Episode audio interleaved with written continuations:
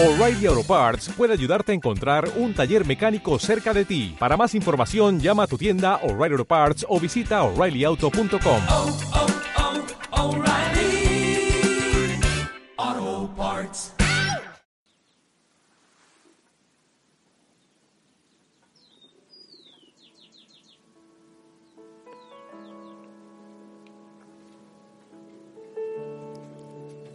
Echen sobre Él toda su ansiedad, porque Él tiene cuidado de ustedes. Primera de Pedro 5.7.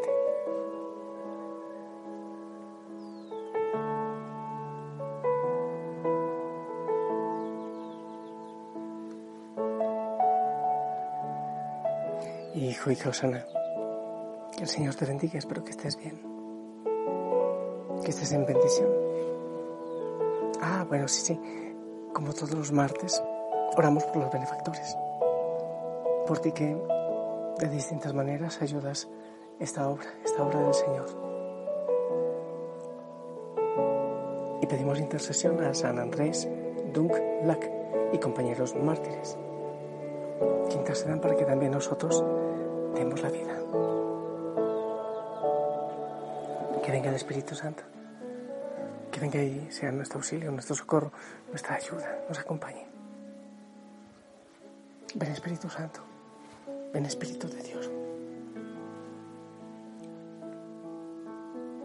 Ven a cada rincón, ven a cada corazón, ven a cada familia, ven a la iglesia. La iglesia necesita más fuerza, más fuerza, ímpetu, fuego, entrega. Ven Espíritu Santo con soplo, con una brisa, con paz. Muy bien, hijo, hija, ¿qué tal? Vamos con la palabra, ¿te parece? Créeme que no, no sé si la primera lectura del Evangelio. Empiezo con el Evangelio y veremos qué pasa. Lucas 21, del 5 al 11. En aquel tiempo, algunos ponderaban la belleza del templo por la calidad de la piedra y los exvotos. Jesús les dijo, esto que contemplan llegará un día en que no quedará piedra sobre piedra, todo será destruido. Ellos le preguntaron, Maestro, ¿cuándo va a ser esto? ¿Y cuál será la señal de que todo eso está para suceder? Él contestó, Cuidado con que nadie les engañe, porque muchos vendrán usurpando mi nombre, diciendo, Yo soy, o bien, el momento está cerca. No vayan tras ellos. Cuando oigan noticias de guerras y de revoluciones, no tengan pánico, porque eso tiene que ocurrir primero, pero al final no vendrá enseguida. Luego les dijo, se alzará pueblo contra pueblo y reino contra reino. Habrá grandes terremotos y en diversos países epidemias y hambre. Habrá también espantos y grandes signos en el cielo. Palabra del Señor.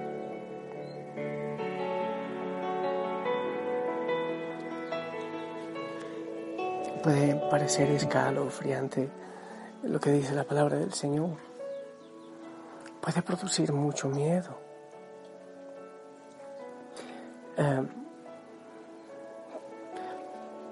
¿Sabes? Sería interesante, bueno, a mí me encanta predicar la misericordia. Me encanta. Pero predicar la misericordia no implica que dejemos a un lado también estos textos de que, hablan de, de la justicia, la justicia divina. He preguntado a los papás sabiendo la respuesta, pero igual pregunto, eh, ¿tú tienes maneras de corregir a tus hijos cuando no funcionan bien, verdad? Porque les amas. El amor implica corrección. Yo no estoy diciendo violencia o no sé, pero pues implica corrección. Claro que sí implica. Y el Señor es un padre y sabe que somos bastante obstinados y tercos. Y Él tiene maneras, maneras incluso amorosas de corregir y lo hace. Pero el saber que, que llegará un momento fuerte, seguramente que sí, el, momento, eh, el saber que se anuncia el final, bueno, lo primero, lo primero es que no debe causar temor el esperar la venida del Señor. Cuando, cuando a uno le amenazan, a veces algunos eh, cristianos de algunas denominaciones, eh, es que Cristo ya viene con furor, con fuego. Bueno, sí, está bien, es que no tengo que esperar nada porque Él se ha quedado en mi corazón y se ha quedado en la Eucaristía. Pero de todo lo que habla del fuego, del pánico, de, de, todo eso, obviamente yo no vengo a desmentirlo porque es la palabra del Señor y si está la palabra del Señor, a ella no le sobra nada y no le falta nada. Tengo una tremenda inquietud por ver la primera lectura, para ver qué dice. Es del Apocalipsis 14, 14, 19. Yo, Juan, miré y en la visión apareció una nube blanca. Estaba sentado encima con un aspecto de hombre, llevando en la cabeza una corona de oro y en la mano una osa afilada. Del santuario salió otro ángel y gritó fuerte el que estaba sentado en la nube. Arrima tu hoz y ciega. Ha llegado la hora de la siega pues la mies de la tierra está más que madura. Y el que estaba sentado encima de la nube acercó su hoz a la tierra y la cegó. Otro ángel salió del santuario celeste llevando él también una hoz afilada. Del altar salió otro, el ángel que tiene poder sobre el fuego. Y le gritó fuerte al de la hoz afilada, arrima tu hoz afilada y vendimia los racimos de la viña de la tierra, porque las uvas están en sazón. El ángel acercó su hoz a la tierra y vendimió la viña de la tierra y echó las uvas en el gran lagar del furor de Dios. Pisotearon el lagar fuera de la ciudad y del lagar corrió tanta sangre que subió hasta, las, hasta los bocados de los caballos en un radio de 60 leguas. Es verdad que esto es fuerte. Pero, ¿a qué nos invita esto? Sí, es verdad que el dicho, el que nada debe, nada teme, esto nos invita no a tener pánico, no a tener miedo, qué atrocidad, esto nos invita a evaluar cómo estamos viviendo la vida. Es que yo soy muy bueno, es que yo soy muy buena gente. No es suficiente con ser buena gente. Ser cristiano es dar la vida, no es ser buena gente. Es entregar la vida, es enamorarse del Señor, es hacer el bien. Estamos en un tiempo y que yo lo he dicho, la gente que es muy buena gente y solamente eso no hace bien a la iglesia porque el que no recoge desparrama, dice la palabra. Entonces, ¿qué puede pasar eso? Hombre, claro, está en la palabra del Señor y, no sabemos eh, muchas cosas, no sabemos y sabremos después. Pero más allá de querer saber muchas cosas y cuándo sucederá y todo lo demás, que fue la pregunta eh, que le hicieron al Señor, es evaluar nuestra vida, no por miedo cuando uno está aferrado al Señor y enamorado de Él, tiene que pensar mucho más en el gozo del cielo que en lo terrible del infierno, obviamente. No me digas que tú eres muy bueno y que ya no tienes nada para dar. Es horrible cuando hay personas que llegan y dicen, Padre, vengo a confesarme porque me exigieron para casarme, pero es que yo no tengo pecados. ¡Ay, caray! Ese es un pecado de arrogancia impresionante. Porque porque si está bien que no hacemos mucho mal a otros, alguien puede decir eso, yo no hago casi mal, pero entonces no haces mucho bien tampoco. Y aunque no te presentes con una hoja de vida muy manchada, tampoco podemos presentarnos al cielo con una hoja de vida vacía de bondad, de generosidad, de, la palabra, de la práctica del Evangelio, de la evangelización, de la misión. Es que nos quedamos apoltronados mientras el mundo se derrumba, muchos llorando, ay, qué pandemia, ay, que no me quieren, ay, que no me visitan. Cuando hay tanto dolor y cuando el Señor nos regala tanto para compartir a otros, que es vida que fluye también para nosotros. Entonces estos textos no nos entran en pánico, nos entran en, evaluación, nos entran en diagnóstico, nos entran en mirar cómo estamos llevando nuestra vida, nuestra vida de cristianos, cómo va nuestro plan de vida, qué tanto se está cumpliendo. Y cuando habla de los ángeles. Le decimos, no tenemos miedo, Señor, porque ángeles los vemos en la Eucaristía, porque sabemos que el ángel de la guarda nos acompaña. De los ángeles del Apocalipsis que habla y, y todo lo que dicen en el Evangelio no nos da pánico porque nos familiarizamos con eso. Cuando se habla de tanto fuego, de tanta luz, decimos, Señor, no tenemos miedo porque el fuego del Espíritu Santo nos inunda y llena la iglesia.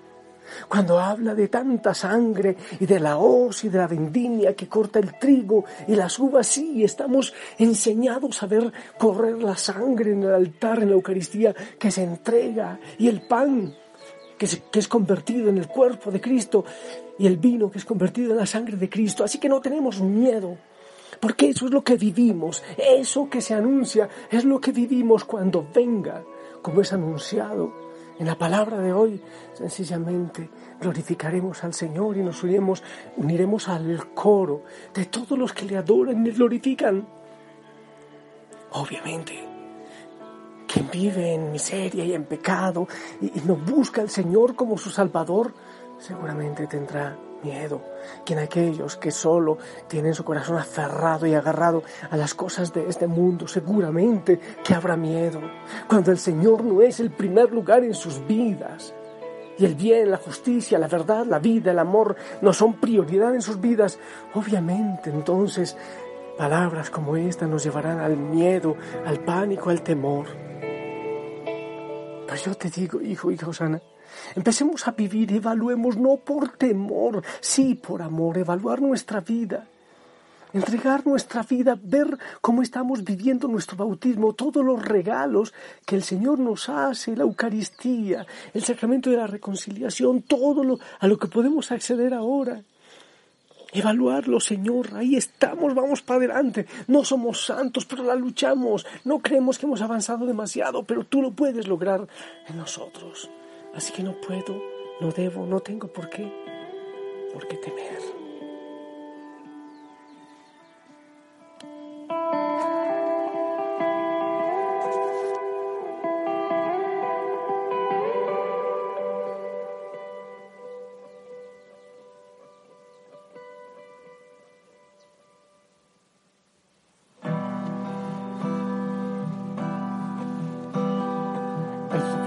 Produce perseverancia, la perseverancia carácter, el carácter esperanza y esta esperanza no nos defrauda, no nos defrauda.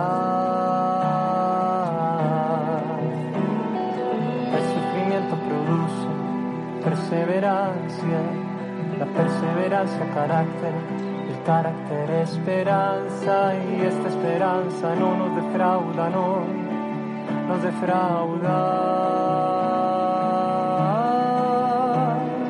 Porque Dios ha derramado su amor en el corazón por el Espíritu Santo que Él nos ha dado. Porque Dios ha derramado su amor en el corazón por el Espíritu Santo que Él nos ha.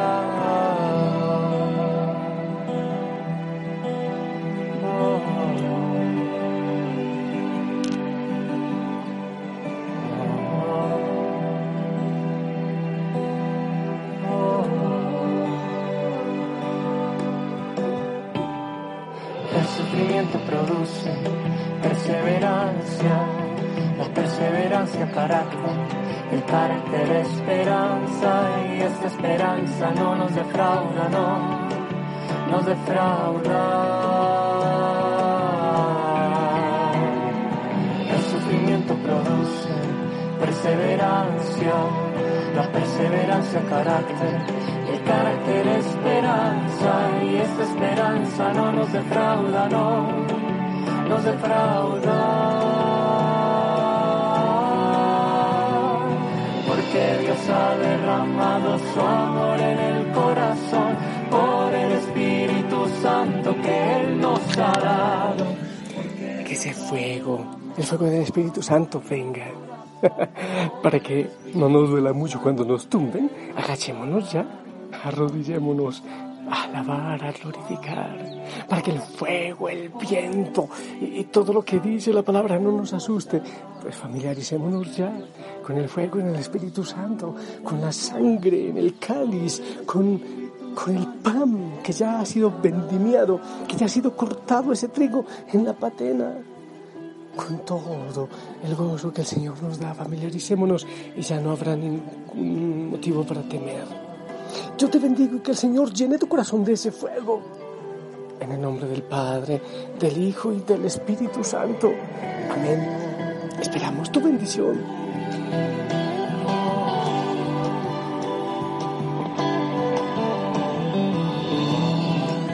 Amén. Aman el amor del Señor, la Madre María nos lleve de la mano.